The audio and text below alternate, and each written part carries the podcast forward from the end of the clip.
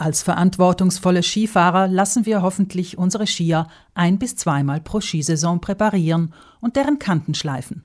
Doch die Einstellung der Bindungen wird dabei nur selten gecheckt. Dies ändert sich ja nicht, möchte man meinen. Die Fakten sind aber andere. Zunächst aber eine Hintergrundinformation. Die Einstellung der Bindung entspricht einem Zahlenwert, dem sogenannten Z-Wert, der von der ISO-Norm 11088 geregelt ist. Der Z-Wert setzt sich aus Alter, Gewicht, Größe, Skischuh-Sohlenlänge und Fahrstil zusammen. Bei einer Sensibilisierungskampagne haben Sportgerätetechniker, die im Landesverband für Handwerker zusammengeschlossen sind, mit Bindungsfunktionsprüfgeräten am Rande der Piste 600 Bindungseinstellungen getestet. Das Ergebnis? 82 Prozent der Bindungen waren fehlerhaft eingestellt, sagt der Obmann der Sportgerätetechniker Roberto Molin aus St. Martin in Turm.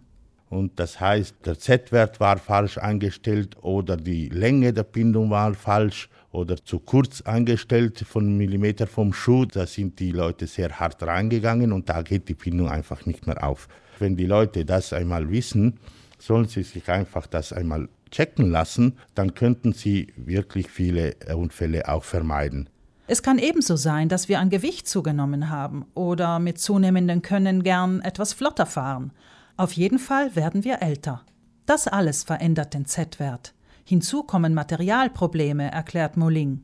Auch wenn man die Zahlenwert richtig hat, ist noch lange nicht gesagt, dass die Bindung richtig aufgeht. Und da gibt es ein elektronisches Prüfgerät, was einfach einen Sturz simuliert und dadurch wird die Bindung gecheckt, ob die richtig in den richtigen Moment aufgeht oder zu früh oder zu spät. Kann auch sein, dass die Feder von der Bindung vielleicht rostig ist oder äh, sogar kaputt ist und dann arbeitet die Bindung nicht richtig. Und dann soll man mit dieser Prüfgerät finden man aus, ob hier einen Korrekturwert einstellen soll oder nicht. Eine Studie des österreichischen Skiverbands aus dem Winter 2009-2010 stellt fest, dass die Abweichungen der Bindungseinstellung von der ISO-Norm mit dem Alter der Skibindung stark ansteigen. Insgesamt trägt eine falsche Einstellung der Bindung durchaus eine Mitschuld an den meisten Verletzungen, erklärt der Facharzt für Orthopädie am Krankenhaus Bozen, Martin Köllensberger.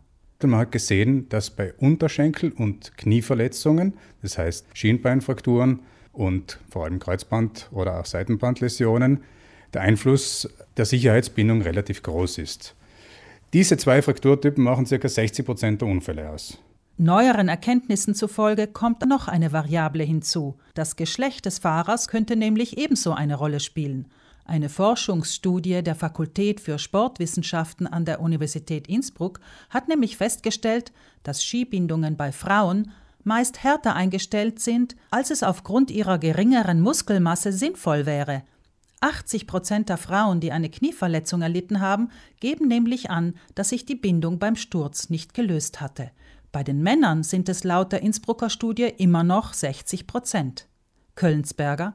Patienten, die berichten, dass der Ski ungewollt aufgegangen ist, sind deutlich weniger geworden. Die meisten Patienten, da ist der Ski eben nicht aufgegangen und haben deswegen so schwere Verletzungen davongetragen.